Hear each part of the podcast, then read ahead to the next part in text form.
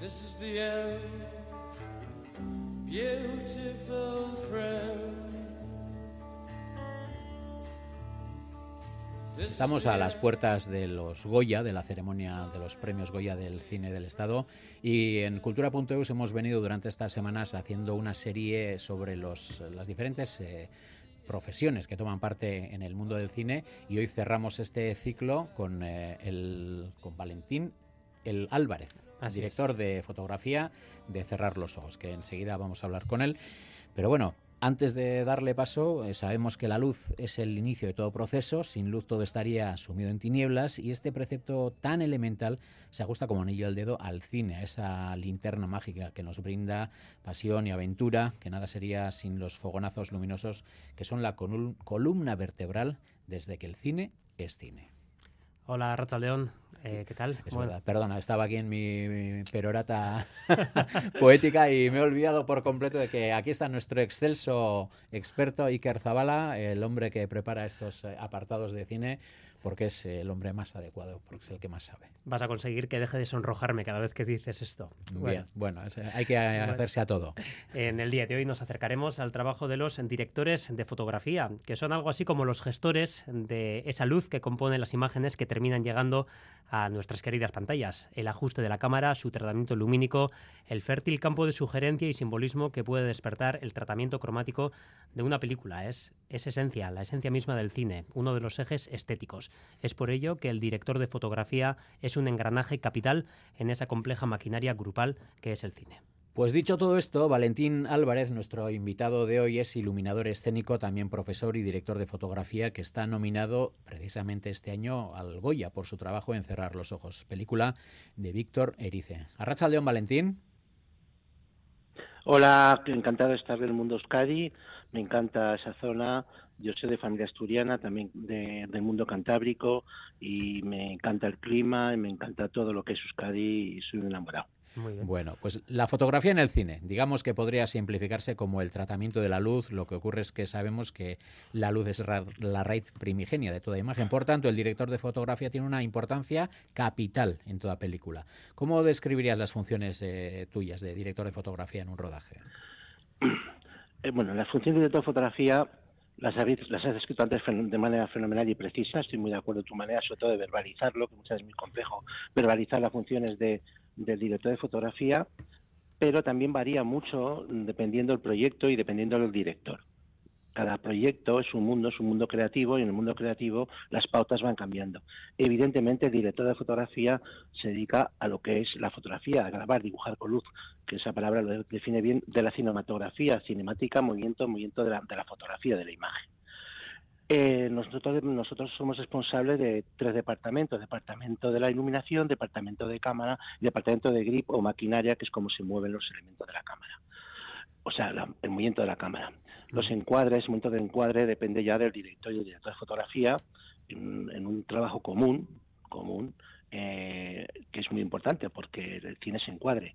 Hay que tener en cuenta que el encuadre marca dos, dos cuestiones, lo que sucede dentro del encuadre y cómo se mueve la cámara, o sea, el movimiento externo del cuadro y el movimiento interno del cuadro.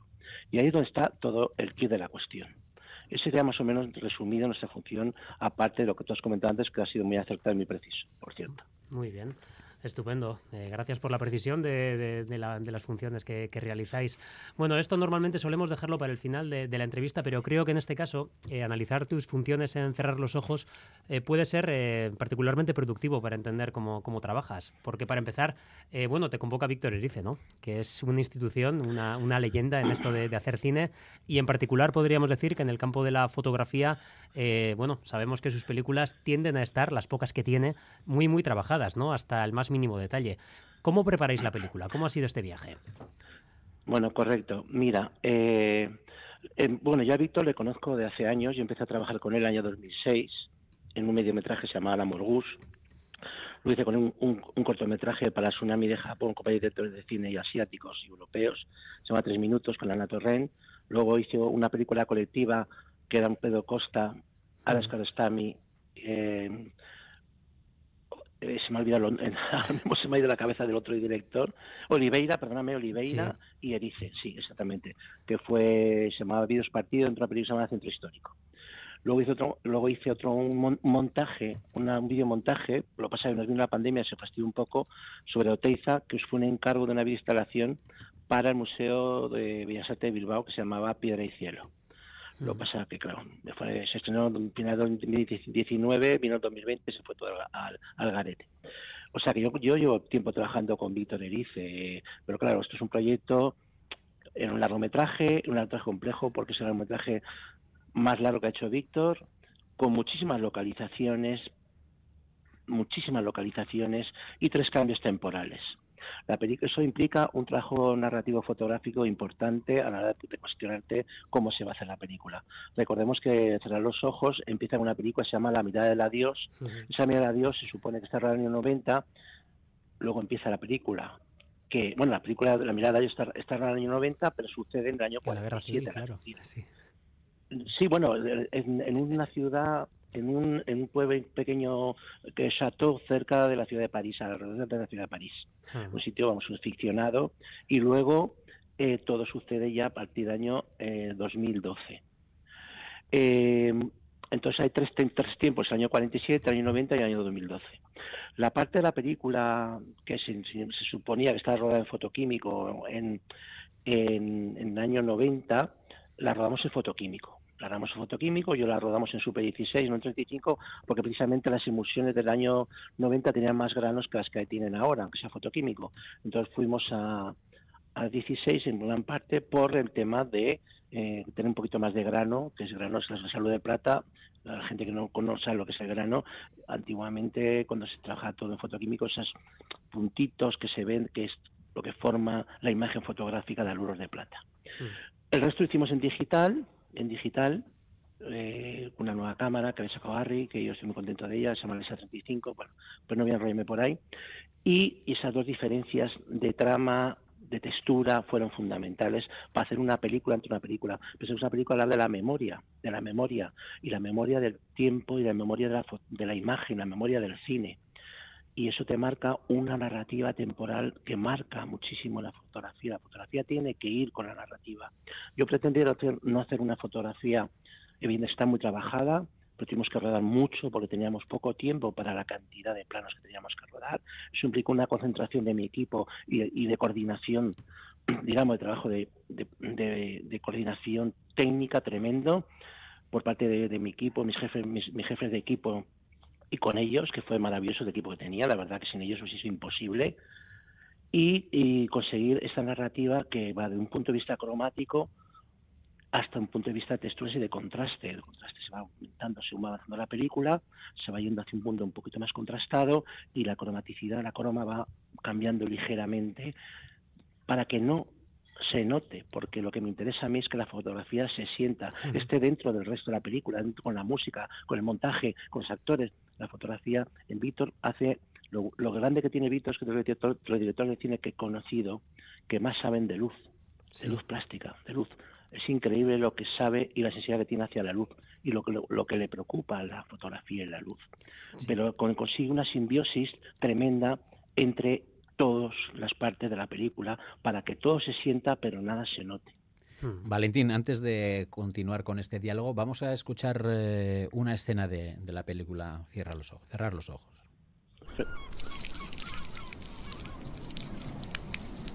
Cien metros más allá quedaba su coche, pero él ya no lo veía. Solo tenía ojos para la pelota y el jugador delante de él punto de chutar. La cara y cruz bueno, este es uno de los corazones de la película, ¿no? La fabulación de lo que pudo ser aquella noche misteriosa del personaje de José Coronado, una escena que no sabemos muy bien si existió o no y narrada en lo que se dice es eh, una de las pesadillas de los directores de fotografía en pleno amanecer, contra luces, la luz natural en constante cambio. Desde fuera parece el paradigma de la dificultad, ¿no? Pues mira, esa me encanta que me encanta, se nota que eres una persona con mucha sensibilidad cinematográfica. Bueno, te voy a decir la verdad, la, sensibilidad cinematográfica la pone Iker, la verdad. ¿eh? No, no. Yo soy un mero acompañante, vamos a decir. Bueno, yo no es por hacerte la bola, pero, pero la, las pillas, vamos, directo. Sí, sí. Eh, bueno, yo te voy a, mira, la pillas directo.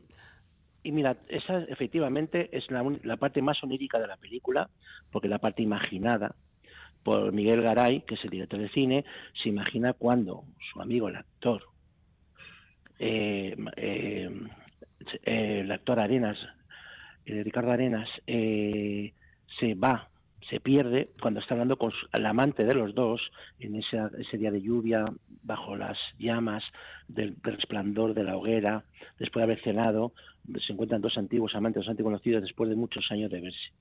Empieza a hablar y se mete en su imaginación a través de los ojos brillantes que brillan la llama del fuego, el, reflejo del, del iris del ojo, se va aumentando la frecuencia de la llama y vamos dentro del cerebro de él de Miguel Garay, que es Manolo Sur, el actor que lo interpreta, entramos da dentro de él y se imagina. Y en ese momento está la oscuridad absoluta, como llegamos a un sitio que está la oscuridad absoluta donde no se ve nada. La oscuridad absoluta solo iluminado por los faros del coche. No hay nada más. Hmm. Víctor quería, me pidió bien, verdad. E incluso le pregunté cuando iba al acantilado, hmm. Arenas, y le, digo, pero no saber el acantilado, mi hijo Víctor, no importa, pero se va a oír. lo tenía tan claro desde el principio, esa idea de cómo fundir la imagen con el sonido, que para un director de fotografía se va a oír en, en, durante la localización, es maravilloso, porque a mí me aclaró que tenía que dejarlo oscuro absoluto, para que luego cuando sale la luz amanece, surja la luz y surja la forma del espacio que nos confunde cuando hay oscuridad absoluta bajo la lluvia, que es lo que marca la lluvia. La lluvia marca los faros del coche, porque siempre pensamos que la lluvia nada más que se puede ver cuando está con la luz, esos momentos que la luz está iluminada por los faros, como cuando decimos, está lloviendo, o sea, asomamos a la ventana y vemos, hoy se ve, mira la farola, hay, hay agua, porque la vemos en la farola, si no, no la vemos. Entonces, es, ese mundo que estemos todos en la cabeza de sensaciones, de emociones, Vito tiene una capacidad brutal de sintetizarlas y llevarlas al cine. Ese momento es maravilloso, todo ese momento que está en encuadre, dentro del encuadre, cuando al final amanece, amanece al lado del acantilado, vemos dónde estamos, la portería, el encuadre de la portería de él congelada, todo está eso dentro, está dentro de la cabeza del protagonista de Miguel Garay, que es el director de cine que está en la búsqueda constante de su amigo, hmm. Arenas. Es tremendamente gozoso escucharte hablar sobre esa poética de la luz ¿no? y de todo lo que hay en esta, en esta película, todas las capas analíticas que hay. ¿no? Eh, bueno, los Goya se van acercando, ese 10 de febrero que imagino que tienes ya marcado ¿no? desde hace mucho tiempo en el calendario. ¿Qué expectativas podríamos hacer para, para este día, ¿no? Eh, que en cierto modo no sé si he soñado también? Bueno, yo estoy ya por ser nominado, para mí ya es, es suficiente para mí es llegar a un punto profesional muy interesante. Eh, yo me moví, siempre me soy una persona que dicen, ¿cómo? Pero tú, haces tantas cosas con sí, es que yo, yo me manejo con la luz, como tú bien investigado, yo hago mucha iluminación escénica, también hago documentales, una, en una época de mi vida me dediqué hacer mucha publicidad, o sea, me he manejado mucho en el mundo de la fotografía y de la luz, en todos sus ámbitos, y estéticos y plásticos. Y bueno, es esa mi particularidad como director de fotografía como Valentín Álvarez. Y en los Goya, pues los Goya este año está muy reñido, eh, creo, sinceramente reñido. Y bueno, mm, creo que, que las otras películas eh, tienen, son muy diferentes, son varias películas muy diferentes en sí. Y entonces está aquí de la cuestión que son muy diferentes, no, son, no se parecen en nada en una a la otra. Por lo tanto, puede ser cualquier cosa, cualquiera no lo merecemos. Entonces, pues es Valentín. cuestión de bueno, lo que decían los académicos. Pues Valentín Álvarez, eh, director de fotografía de Cerrar los Ojos, eh, eres una persona de larga trayectoria y si no nos equivocamos es la primera vez que te nominan, por lo tanto, pues te deseamos muchísima suerte, a ver si te vemos en la tele con el cabezón el próximo sábado y muchísimas gracias por atender la llamada de cultura.eus. Suerte. Agur, muchas gracias. Hasta pronto.